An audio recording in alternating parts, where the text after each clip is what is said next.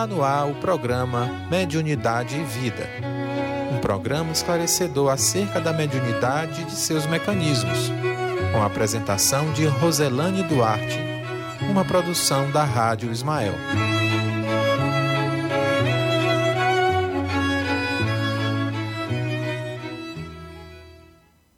Olá, boa noite. Agora em Parnaíba são exatamente 18 e 34 e nós vamos agora iniciar o programa Mediunidade Vida, mediunidade a serviço da qualidade da vida.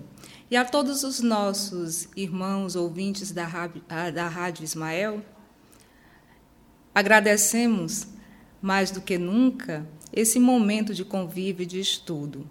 Hoje nós vamos tratar do tema mediunidade de cura. E o que vem ser a mediunidade de cura? A mediunidade de cura, ela se caracteriza como um processo em que o médium ele tem a potencialidade de curar ou de aliviar os males através do seu magnetismo e através da sua imposição das mãos ou através da prece. Allan Kardec, no livro dos Médios, na segunda parte, capítulo 16, no item 175, ele nos lembra que a este gênero de mediunidade consiste principalmente no dom que possuem certas pessoas de curar pelo simples toque, ou pelo olhar, ou mesmo por um gesto, sem um concurso de qualquer medicação dirá, sem dúvida, que isso não é mais do que o magnetismo? Evidentemente que não deixa de ser um aspecto do magnetismo, que não deixa de ser um, é, uma força do fluido magnético, que esse fluido magnético desempenha é, esse importante papel. Porém, quem examina cuidadosamente o fenômeno da mediunidade vai perceber sem dificuldade que há algo a mais. Se nós estamos tratando de mediunidade, nós estamos tratando de afinidades com os espíritos curadores que vão auxiliando o médium curador que possui um certo grau de magnetismo para poder efetivar o processo de cura. Todos os magnetizadores são mais ou menos aptos a curar, desde que saibam conduzir-se é, de uma forma conveniente. Ao passo que nos médiums curadores a faculdade ela é espontânea e alguns até a possuem sem jamais terem ouvido falar de magnetismo. A intervenção de uma potência oculta, que é o que constitui a mediunidade, se manifesta em certas circunstâncias, sobretudo se considerarmos que a maioria das pessoas que podem, com razão, ser qualificadas de médios curadores recorre à prece, que é uma verdadeira evocação. Para a gente entender melhor o que é, se caracteriza o processo da mediunidade de cura, faz necessário compreendermos o que vem ser o magnetismo, já que a, a mediunidade de cura está nitidamente e necessariamente ligado à questão do magnetismo. Então, o que vem ser o magnetismo? É, a grosso modo, compreendemos o magnetismo como o efeito de atração ou repulsão produzido por cargas energéticas. Para os espiritualistas, o magnetismo ele é o produto das emanações energéticas do espírito que se exterioriza pela mente. Desde os primórdios das civilizações, que o magnetismo é amplamente difundido.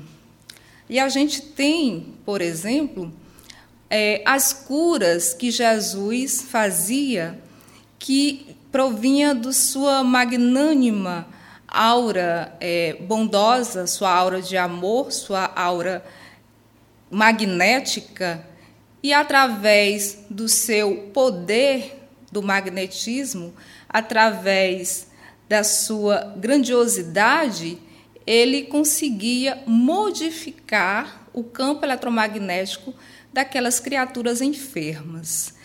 E, além do mais, a gente tem um dado importantíssimo a respeito do magnetismo, que no século XVIII, precisamente em 1776, um dos primeiros pesquisadores do magnetismo e que acreditava, não só acreditava, ele tinha dados científicos sobre a eficiência do poder magnético, é, foi o médico Mesmer.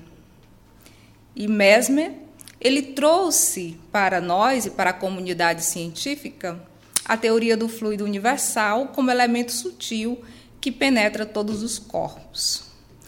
Bom, então o magnetismo ele se caracteriza é, nas plantas, a gente percebe essa força eletromagnética nas plantas, nos animais, nos seres humanos, nos minerais.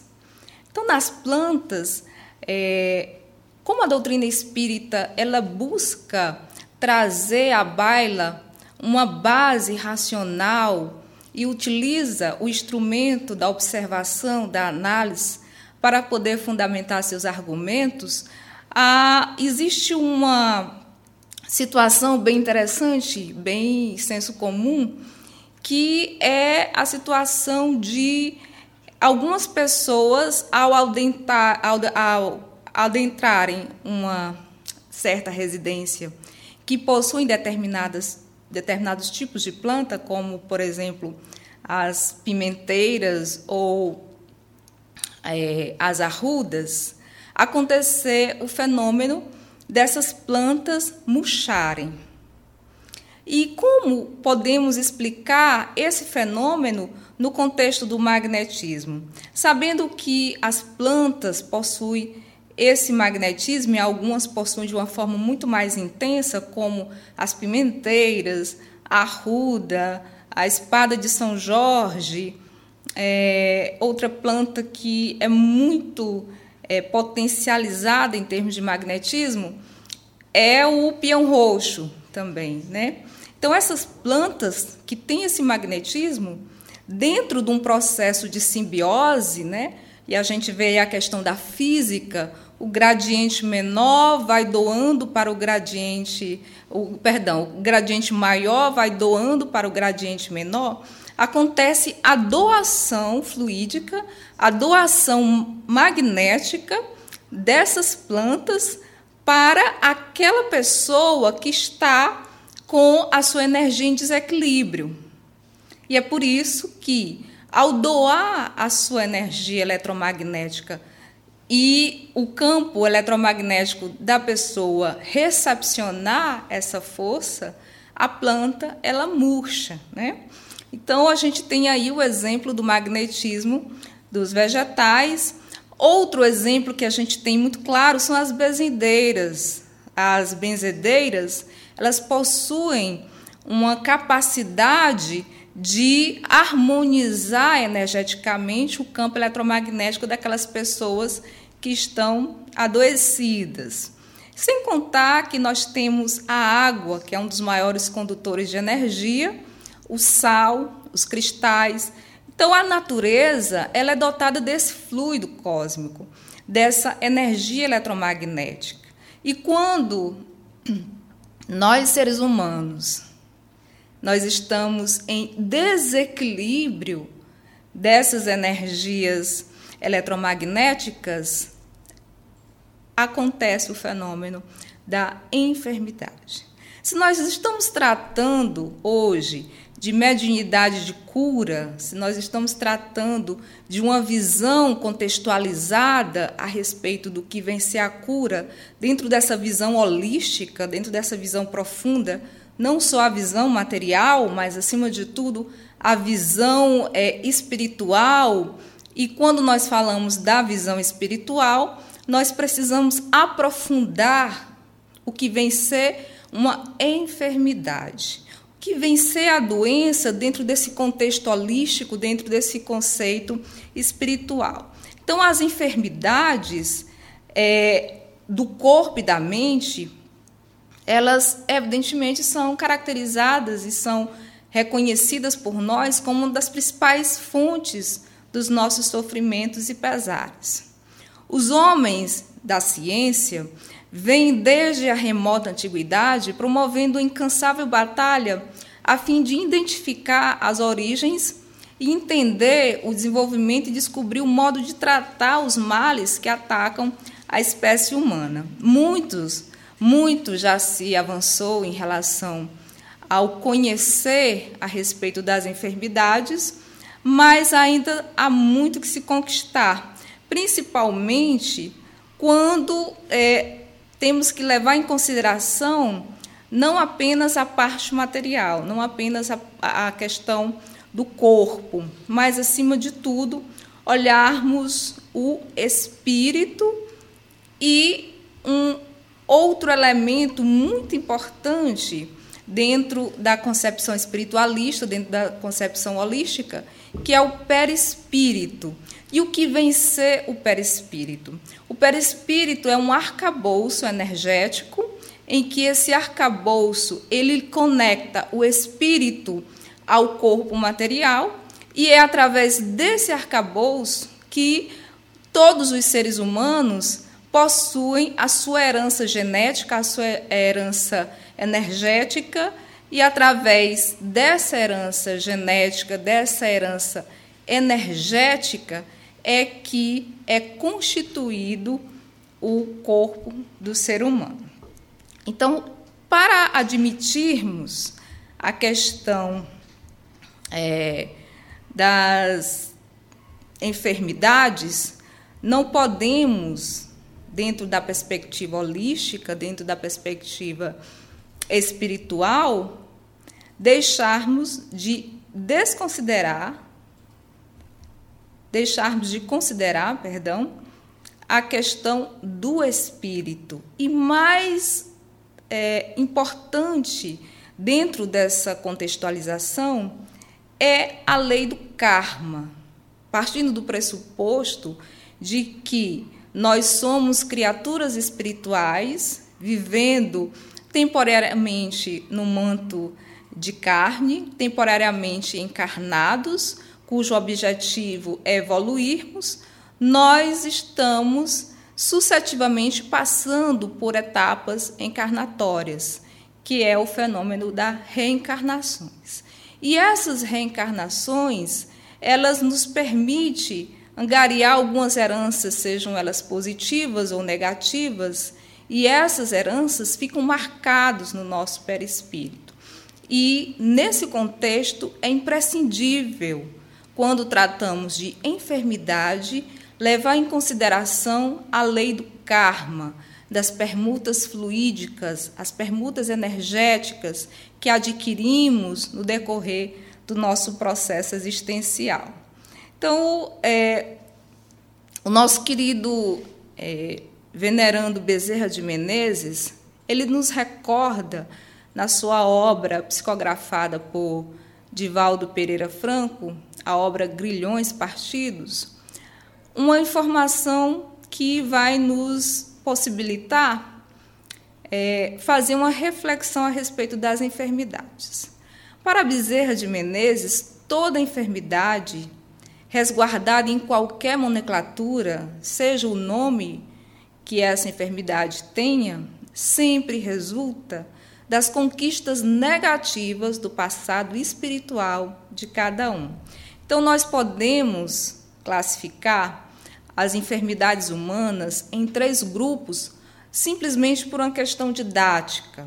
Porque, se nós olharmos dentro de uma complexidade da existência humana, essas enfermidades elas estão sempre dialogando, elas estão sempre em interação, estão sempre em conexão. Então, para efeito didático, nós temos três enfermidades, três patologias: as fluídicos ambientais, as patologias obsessivas e as patologias kármicas. E por que, que nós precisamos falar um pouco dessas patologias para poder é, contextualizar o que vem ser a mediunidade de cura?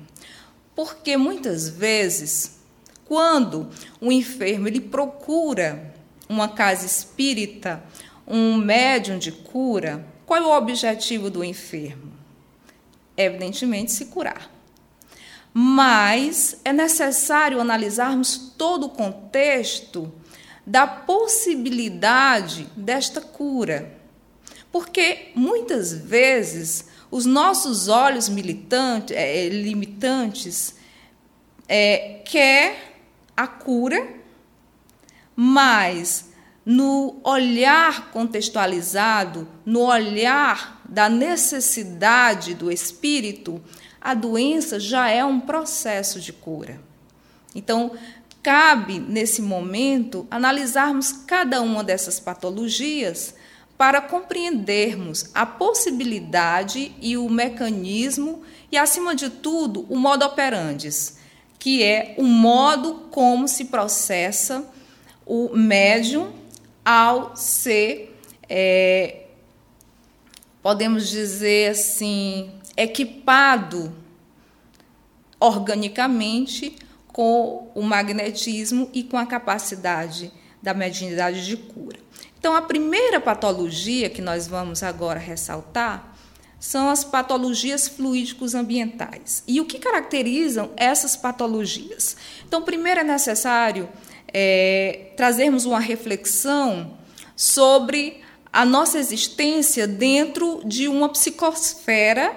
E essa psicosfera, e quando nós falamos psicosfera, nós estamos falando dos fluidos energéticos que são emanados da nossa mente. Né? E o que, que isso significa? Significa que nós, seres humanos, nós estamos é, imersos no fluido cósmico universal e quando nós falamos fluidos, nós estamos falando das questões energéticas. E esse fluido cósmico universal, dentre várias características, possui também a característica eletromagnética. Esse fluido cósmico universal, é o que dá vida aos seres humanos. É aquilo que vai potencializar a força humana. Então, devido às nossas emanações mentais, esses fluidos eletromagnéticos se sobrecarregam nas suas mais variadas qualidades, de acordo com a nossa vibração, de acordo com o nosso padrão vibratório essas, esses fluidos eles podem se caracterizar como fluidos positivos ou fluidos negativos. Em decorrência da absorção desses fluidos deletérios, nossa harmonia funcional orgânica se desfaz. E quando essa harmonia orgânica se desfaz, acontece aí o que nós chamamos de patologia. As patologias, as doenças, elas se caracterizam como uma desorganização energética do espírito e através dessa desorganização energética vai acontecendo a cristalização, a substancialização dessas energias deletérias no corpo e assim o corpo ele vai perdendo a sua vitalidade, vai perdendo aí a sua é, a sua energia vital. E de acordo com a forma como nós vivemos, cada órgão aí recebe uma sobrecarga e essa sobrecarga é que se, caracteriza, é, perdão, se caracterizam as patologias. Então, como devemos nos prevenir, né, a grosso modo, dessas patologias fluídicos ambientais? Primeiro é buscar manter um padrão vibratório elevado. E quando nós falamos de padrão vibratório elevado, estamos falando de pensamento. Pensamento é força eletromagnética. Pensamento é força co-criadora. Pensamento é interferência também no fluido cósmico universal. Então, manter o padrão vibratório elevado, cultivando aí bons pensamentos. Por quê? Porque são os nossos sentimentos que dão a tônica ao nosso padrão vibratório. Os nossos sentimentos, eles são os nossos guarda-costas cegos.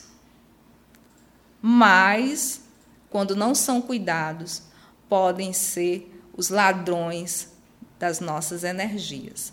Então, é mais do que nunca importante sermos vigilantes com os nossos sentimentos. Então, as patologias fluídicos ambientais são aquelas em que absorvemos essas emanações é, deletérias do ambiente ou quando nós produzimos essas emanações deletérias através do nosso pensamento, através dos nossos sentimentos. Então, outra patologia que precisamos ressaltar para fundamentar e para justificar o modo operandi da mediunidade de cura são as patologias obsessivas. No decorrer das nossas encarnações, nós prejudicamos companheiros de jornada usando de modo indigno as ferramentas benditas que Deus nos deu. Então, a preservação da individualidade após a morte dá a esses companheiros é, que foram vitimados por nós, é, imbuídos de sentimentos de vingança, oportunidade de buscar o revide. Então, acontecem processos obsessivos, principalmente quando, em determinadas circunstâncias da nossa vida, é, através de determinados gatilhos do nosso inconsciente, e quando a gente fala gatilhos, nós estamos falando de situações que nos remetem a uma determinada lembrança. E aciona essa lembrança, aciona também um sentimento de culpa. E esse sentimento de culpa faz a nossa energia eletromagnética vibrar de forma é, diferente, em que, como ondas do rádio, aquele espírito que estava conectado a uma situação é, de é, vítima de um mal que cometemos, ele, eles acabam nos encontrando através da nossa vibração de culpa.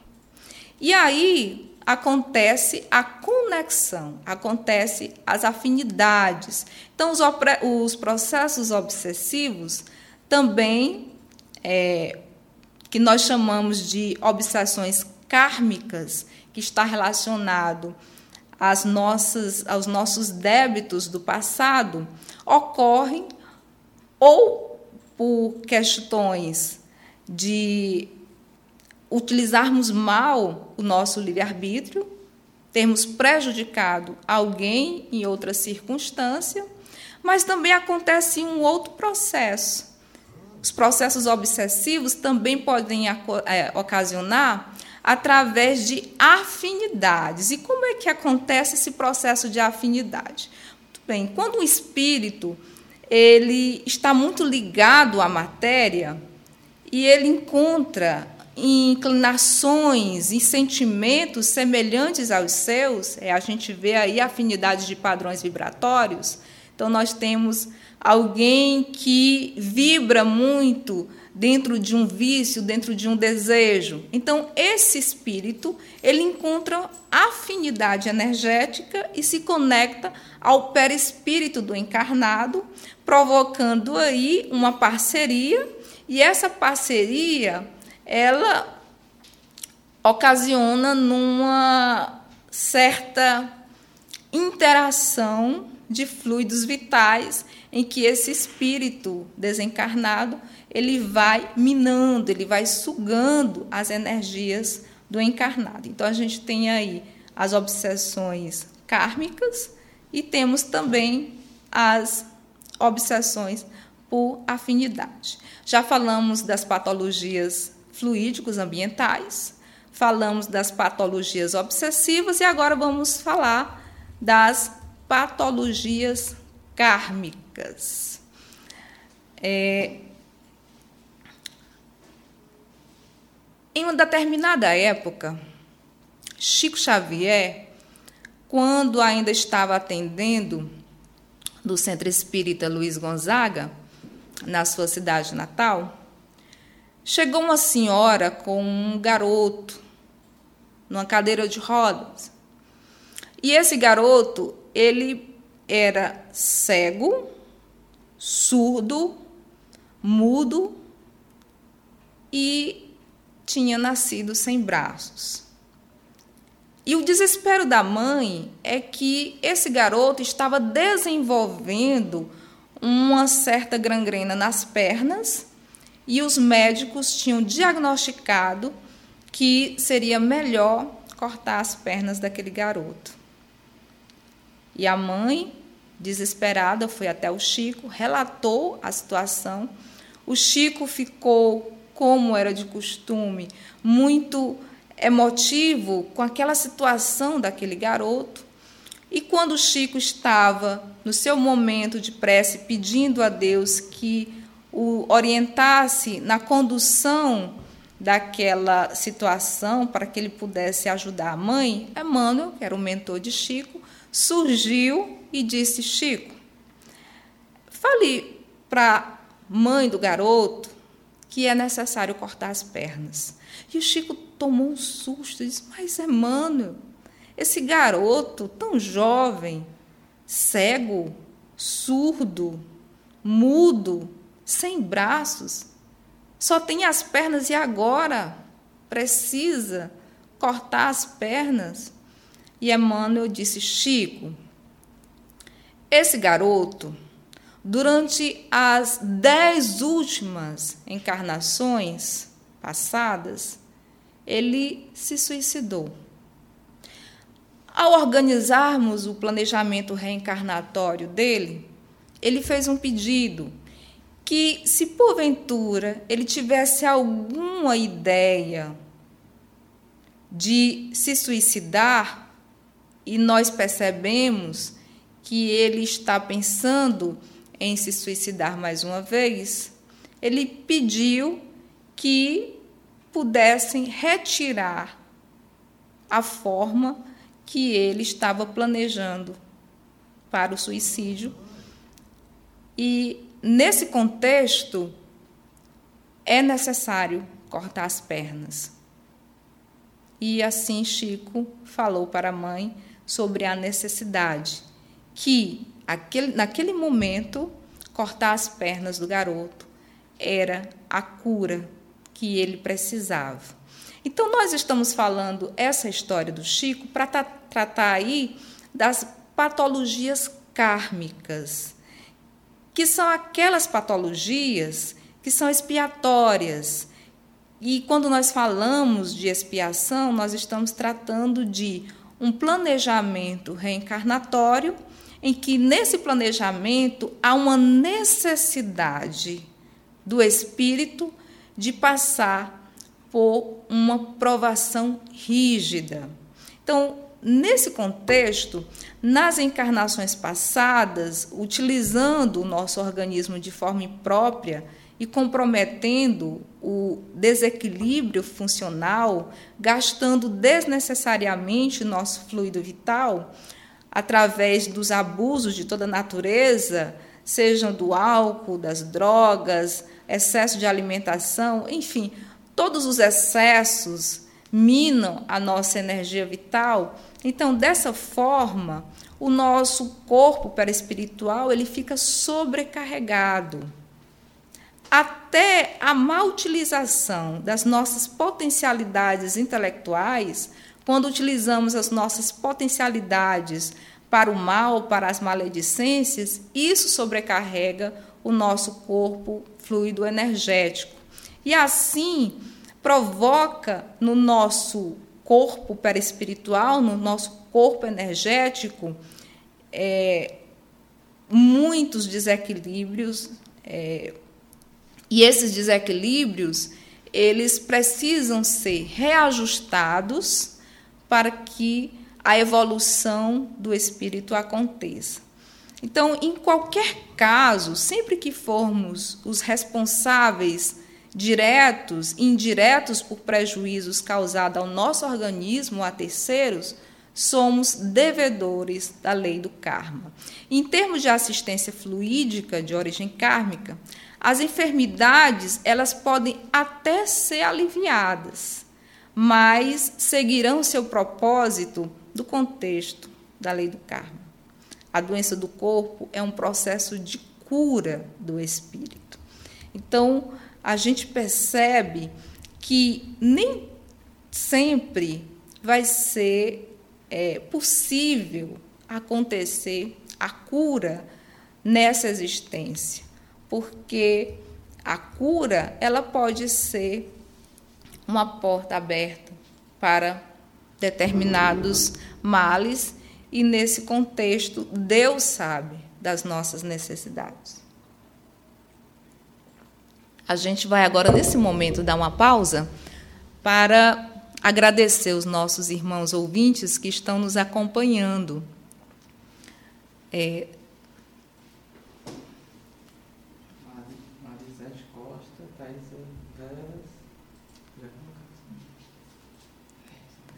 Nesse momento a gente vai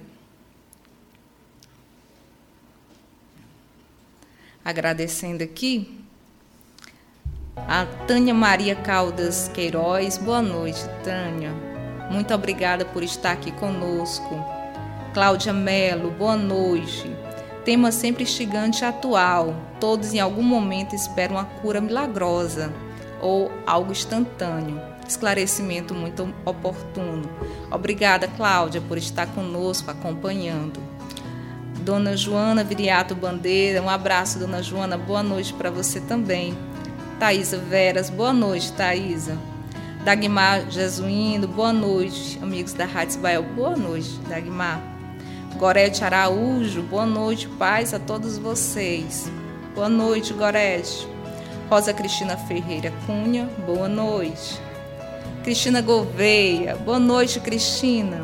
Sandra Caldas, boa noite, irmãos de luz, boa noite, Sandra. Aldilamar Pinheiro, boa noite. Ceissa Torres, boa noite. Muito obrigada por estarem conosco, acompanhando a nossa programação da Rádio Ismael. Das Dores, boa noite, das Dores.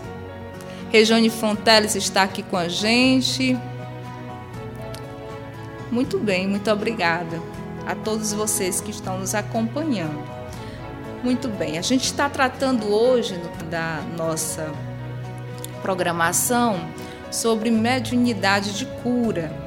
E sobre a questão da mediunidade, nós estamos contextualizando a respeito das patologias e falamos sobre as patologias fluídicos ambientais, as patologias obsessivas, as patologias kármicas. Para agora a gente tratar sobre como acontece o modo operandi, como se dá o processo da mediunidade de cura. Né?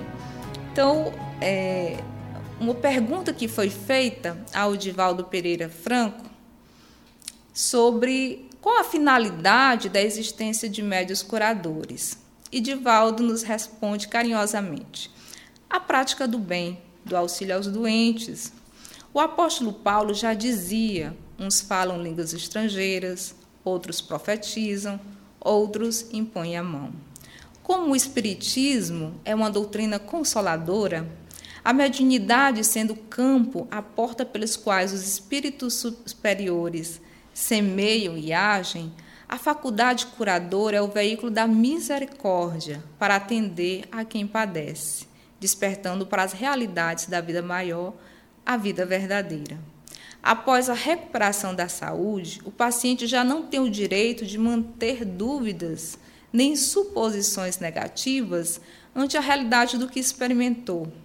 O médium curador é o intermediário para o chamamento aos que sofrem, para que mudem a direção do pensamento e do comportamento, integrando-se na esfera do bem.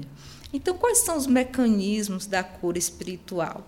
Primeiramente, a mediunidade de cura é a capacidade que certos médiums possuem de curarem é, moléstias por si mesmo, provocando reações reparadoras de tecidos e órgãos do corpo humano, inclusive oriundas de influenciações espirituais.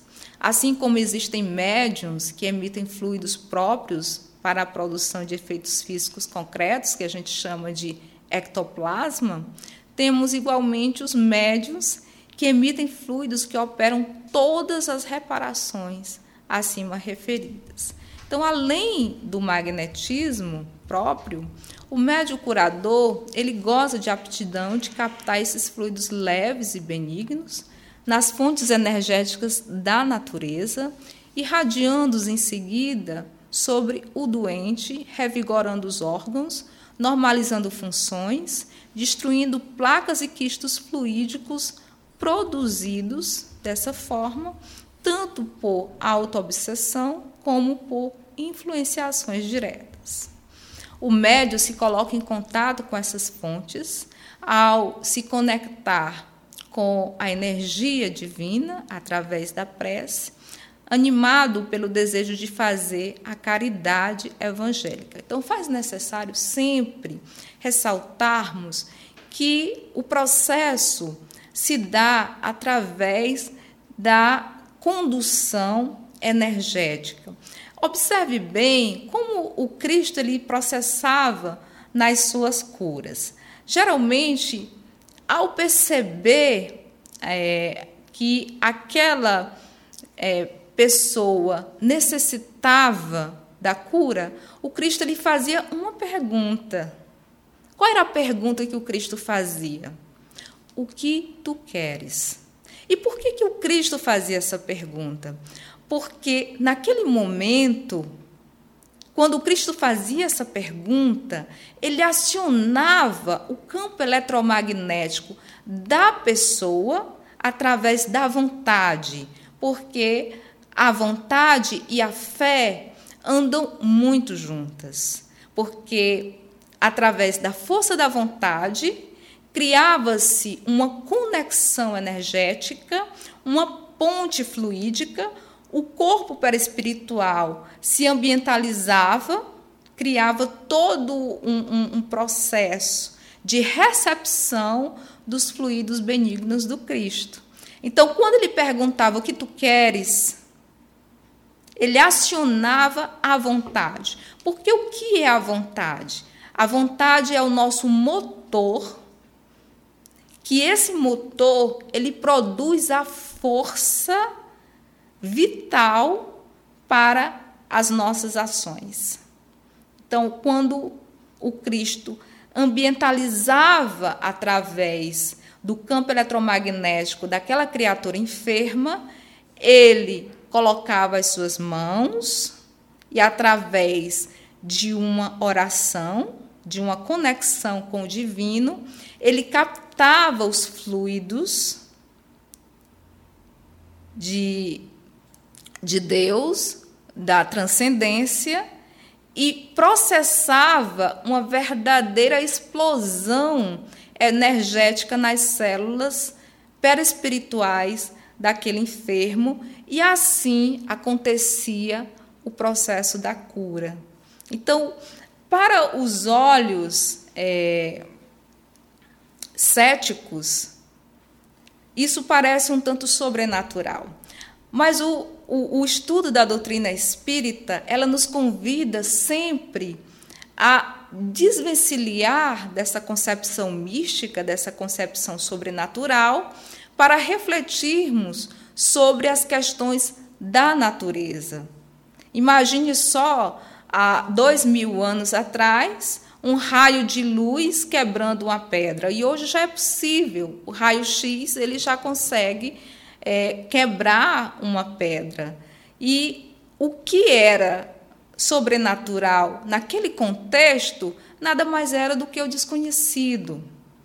E a doutrina espírita, ela sempre vai nos convidar a usar o instrumental da cientificidade para poder justificar e alimentar a nossa fé raciocinada. Então, nesse processo, são os fluidos é, magnéticos que atuam profundamente nas células do corpo, modificando essas células. Mas é necessário ressaltarmos que nem sempre é possível acontecer é, essa a cura. Por quê? Porque isso vai depender da questão da necessidade e da receptividade fluídica do paciente. Isso vai depender das questões kármicas, isso vai depender da vontade. Então, são vários contextos que estão ali é, conectados para que aconteça uma cura. Muitas vezes a cura até acontece, mas como não é muito visível no corpo, algumas pessoas desacreditam que tem acontecido, porque como as curas espirituais, elas se processam muitas vezes no perispírito para poder em seguida e se processando lentamente no corpo. Então, muitas vezes os nossos olhos imediatistas não conseguem perceber que a cura ela está se processando de uma forma lenta, de uma forma gradativa. Então, mais do que nunca, faz necessário compreendermos que o processo fluídico, o processo magnético, ele determina, junto com os fluidos espirituais, toda a asepsia e toda a harmonia das células para que a cura aconteça. E esse é o modo operandi da mediunidade de cura. Mais do que nunca, faz sempre necessário lembrarmos que toda mediunidade ela tem que ser gratuita. A doutrina espírita não se coaduna com qualquer tipo de cobranças de prestação de serviços espirituais. E a gente sempre recorda o Cristo: dai de graça o que tu recebestes de graça. Mais do que nunca, a mediunidade de cura era ela lida com o exercício constante da humildade. O médio de cura não é um ser espiritual, é elevado, o médio de cura não é uma criatura é, especial. O médio de cura é um servo do Cristo. E mais do que nunca, sendo um servo do Cristo, precisa sempre e em todas as circunstâncias exercer a humildade. O médio de cura deve conscientizar-se de que ele é apenas um elemento na complexa engrenagem organizada pelo mundo maior. Engrenagem esta que vai encontrar no nosso irmão maior, o Cristo, o seu condutor. E assim nós vamos encerrando o nosso primeiro momento do programa de hoje, agradecido por você estar aqui nos ouvindo e trabalhando conosco essa reflexão. E agora eu vos convido para a segunda parte do nosso programa, que é a nossa mediunidade guiada. Vamos fazer? Muito obrigada.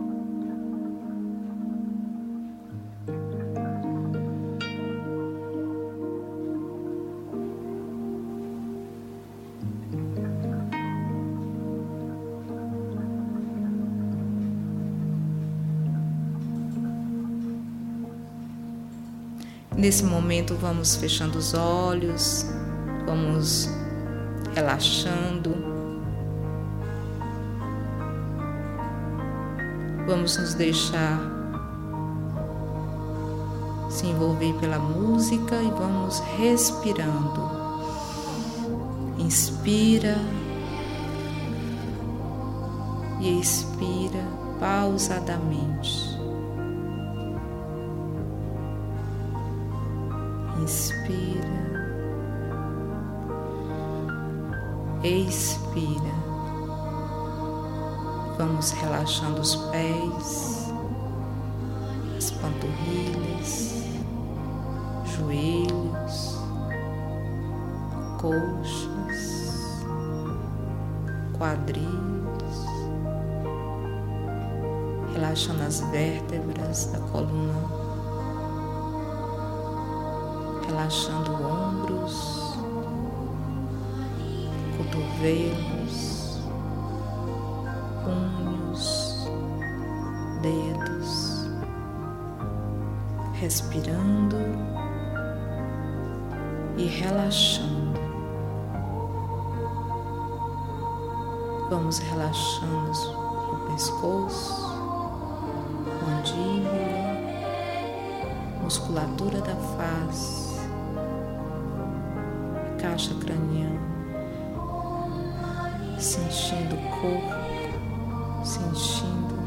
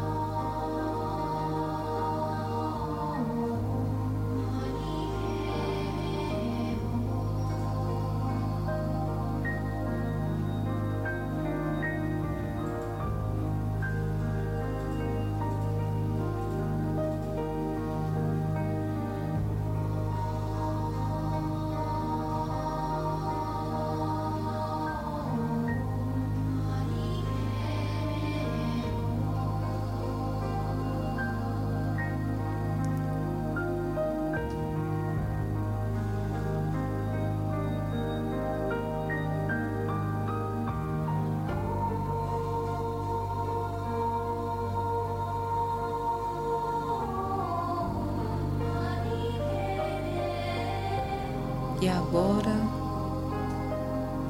vamos mentalizar os nossos chakras, os nossos centros de força. Vamos mentalizar o nosso chakra coronário no topo da cabeça, de cor lilás.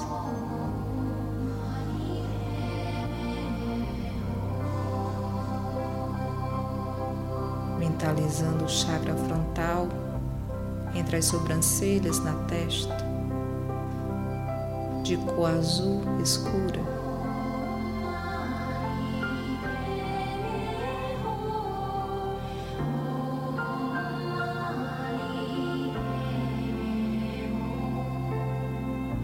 Vamos mentalizar o nosso chakra laríngeo na altura da garganta cor azul claro.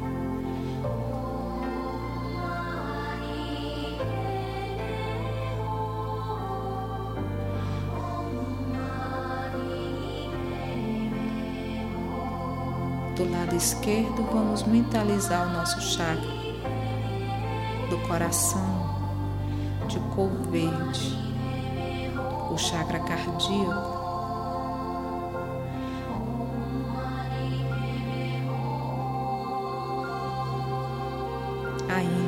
lado esquerdo, na altura das costelas.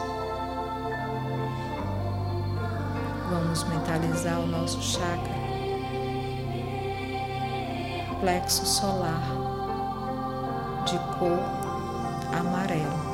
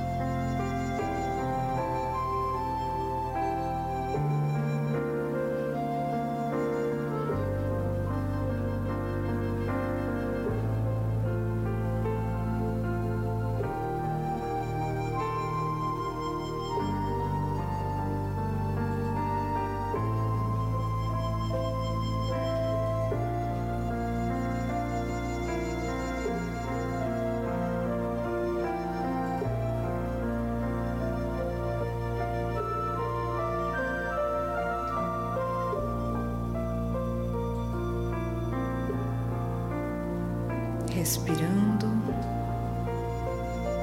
e mentalizando os chakras com suas cores.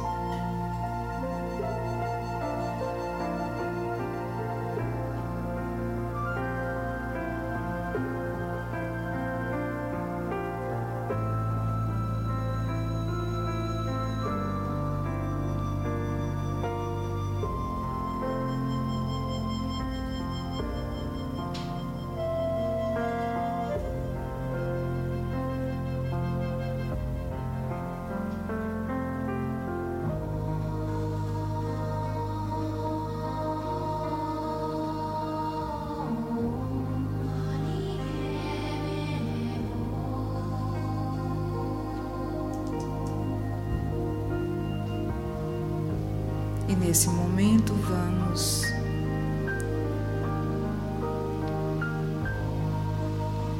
Chegando ao final da nossa programação, agradecendo a Deus, aos mentores responsáveis pela Rádio Ismael, agradecendo a todos os nossos irmãos, amigos que nos acompanham, que nos auxiliam na propagação deste momento de reflexão. Agradecido ao Cristo pela oportunidade de sermos o instrumento de auxílio, de esclarecimento a todos aqueles que necessitam da compreensão, que necessitam da palavra que guia, que orienta, que fortalece. Pai de infinita bondade, te rogamos, te bendizemos, te agradecemos, Senhor. Sede conosco. Obrigada por este alimento espiritual que é o conhecimento, que nos orienta, que nos fortalece, que nos dignifica, que abre os nossos olhos espirituais, aliviando, consolando esclarecendo, nos fortalecendo, mesmo nos contextos mais espinhosos. Vamos alimentando a nossa fé na razão e na confiança de que estás sempre conosco. E assim agradecemos sempre a companhia de todos. E eu vos convido no próximo sábado para estarmos juntos outra vez, para estudarmos a respeito da mediunidade e fazermos a nossa meditação. Uma boa noite, um bom final de semana e uma boa saúde. Que a paz do Senhor, do Mestre Jesus, esteja sempre conosco. Um abraço, muita paz e até a próxima.